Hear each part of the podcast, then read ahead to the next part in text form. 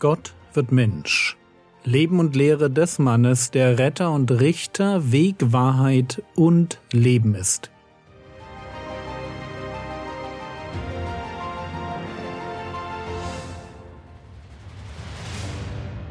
Episode 308 Die Apostel als Evangelisten Teil 5 Jesus sendet zwölf seiner Jünger, die er auch Apostel nennt, in Zweiergruppen aus, um das Evangelium vom Reich Gottes zu predigen, zur Buße aufzurufen und Wunder zu tun. Schauen wir uns jetzt ein wenig ihre Vorgehensweise an. Matthäus Kapitel 10, die Verse 11 bis 15. Wenn ihr aber in eine Stadt oder in ein Dorf einkehrt, so forscht, wer darin würdig ist, und dort bleibt, bis ihr weggeht. Wenn ihr aber in das Haus eintretet, so grüßt es. Und wenn nun das Haus würdig ist, so komme euer Friede darauf. Wenn es aber nicht würdig ist, so wende sich euer Friede zu euch zurück. Und wenn jemand euch nicht aufnehmen noch eure Worte hören wird, geht hinaus aus jenem Haus oder jener Stadt und schüttelt den Staub von euren Füßen. Wahrlich, ich sage euch, es wird dem Land von Sodom und Gomorra erträglicher ergehen am Tag des Gerichts als jener Stadt. Was für eine interessante, man könnte auch sagen, merkwürdige Strategie. Wie sollen die Jünger vorgehen? Zuerst einmal sollen sie an einem Ort Nachforschungen anstellen. Sie sollen herausfinden, wer würdig ist. Ganz genau können wir nicht sagen, was damit gemeint ist, würdig in welchem Sinn? Klar ist nur, dass sie nicht einfach in irgendein Haus gehen und dort um Gastfreundschaft bitten sollen. Dazu muss man wissen, dass Hotels bzw. Gasthäuser im heutigen Sinn in Israel die absolute Ausnahme waren. Wer eine Übernachtung brauchte, fragte in einem Privatquartier nach. Und Jesus macht seinen Jüngern klar, dass sie bei der Auswahl vorsichtig sein sollen. Sie sollen sich vorher umhören, was das für Leute sind, bei denen sie unterkommen.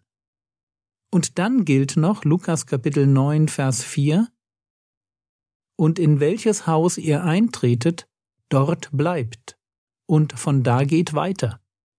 Einmal untergekommen sollen sie sich an einem Ort kein neues Quartier suchen. Eine Unterkunft ist genug, auch wenn ihnen eine andere vielleicht luxuriösere angeboten wird. Der Fokus ihres Lebens liegt eindeutig auf der Mission, nicht auf der Unterbringung. Matthäus Kapitel 10, die Verse 12 und 13 Wenn ihr aber in das Haus eintretet, so grüßt es. Und wenn nun das Haus würdig ist, so komme euer Friede darauf. Wenn es aber nicht würdig ist, so wende sich euer Friede zu euch zurück. Die Jünger betreten also ein Haus und grüßen es. Gemeint ist natürlich nicht das Haus, sondern die Bewohner des Hauses, logisch.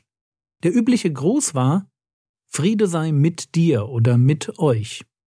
Und nun hängt alles von den Leuten ab, die den Gruß hören. Wenn sie würdig sind, so wird der Friede auf sie kommen. Wenn sie nicht würdig sind, bleibt der Friedenswunsch bei den Aposteln. Der Gruß ist also so etwas wie ein Test. Wer positiv auf den Gruß der Abgesandten dieses Rabbis aus Nazareth reagiert, wer sie aufnimmt und sich für sie interessiert, der wird Nutznießer ihres Friedenswunsches. Und wer sie ablehnt, vielleicht nichts mit ihnen zu tun haben will, weil ihr Meister ein obskurer Sonderling ist einer, vor dem die Schriftgelehrten und Pharisäer sogar warnen. Er treibt die Dämonen aus durch den obersten der Dämonen. Wer nichts mit ihnen zu tun haben will, der erhält auch nicht ihren Frieden. Damit wir das gut verstehen. Das ewige Schicksal eines Menschen hängt an der Frage, wie er mit den Menschen umgeht, die ihm das Evangelium bringen. Eigentlich hängt es an der Frage, Interessiert es mich, Gottes Frieden zu bekommen? Ja oder nein? Das ist der Unterschied zwischen würdig und nicht würdig.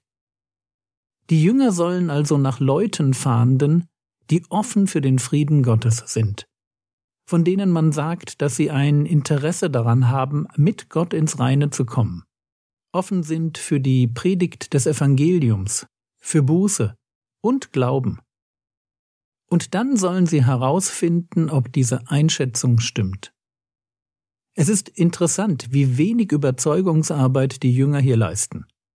Sie suchen, wie mir scheint, nach vorbereiteten Menschen, nach solchen Menschen, die sich, und ich gehe sprachlich vielleicht etwas zu weit, Menschen, die sich ihrer Verlorenheit bewusst sind, Israeliten, die an Gott hängen und sich ihrer eigenen Sünden nur zu bewusst sind, und die sich nach einer Qualität von Frieden mit Gott sehnen, die sie bislang in dem alten System nicht gefunden haben und wohl denen, die würdig sind. Aber wehe denen, die es nicht sind. Matthäus Kapitel 10, Vers 14 Und wenn jemand euch nicht aufnehmen, noch eure Worte hören wird, geht hinaus aus jenem Haus oder jener Stadt und schüttelt den Staub von euren Füßen.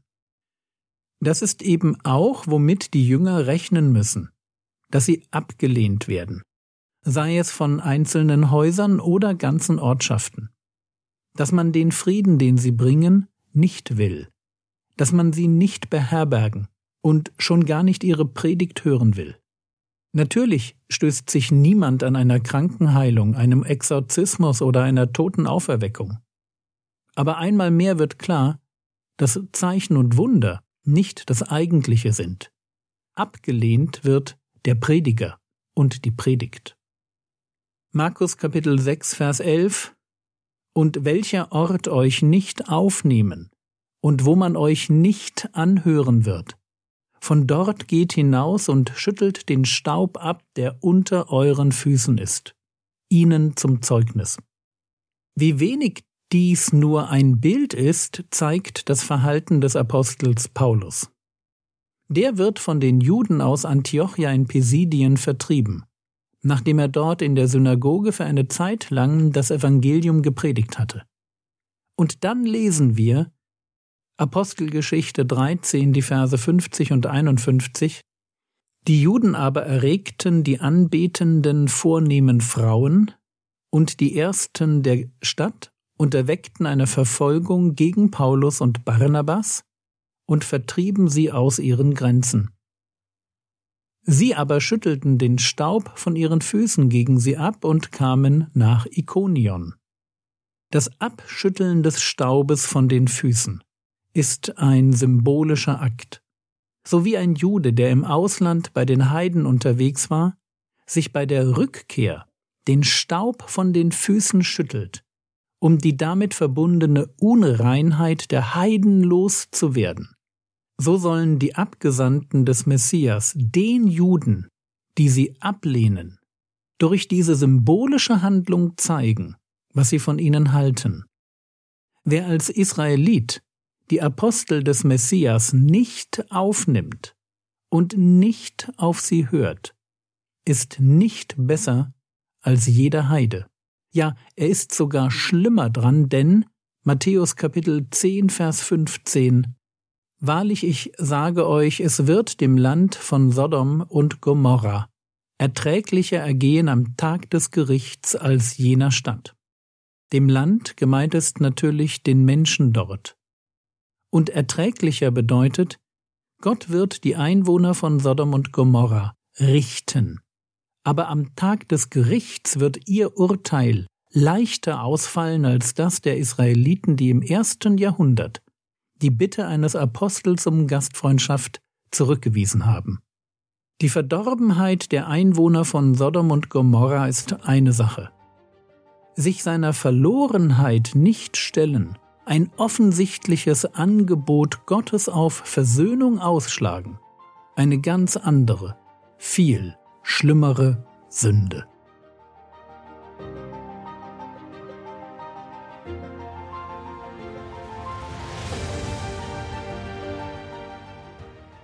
Was könntest du jetzt tun, Du könntest dir die Frage stellen, ob du schon den Frieden Gottes in seiner ganzen Fülle gefunden hast, von dem wir heute gehört haben. Das war's für heute. Vielleicht weißt du nicht, dass Archäologen die Stadt Sodom gefunden haben. Ich packe ein paar spannende Links ins Skript. Der Herr segne dich, erfahre seine Gnade und lebe in seinem Frieden. Amen.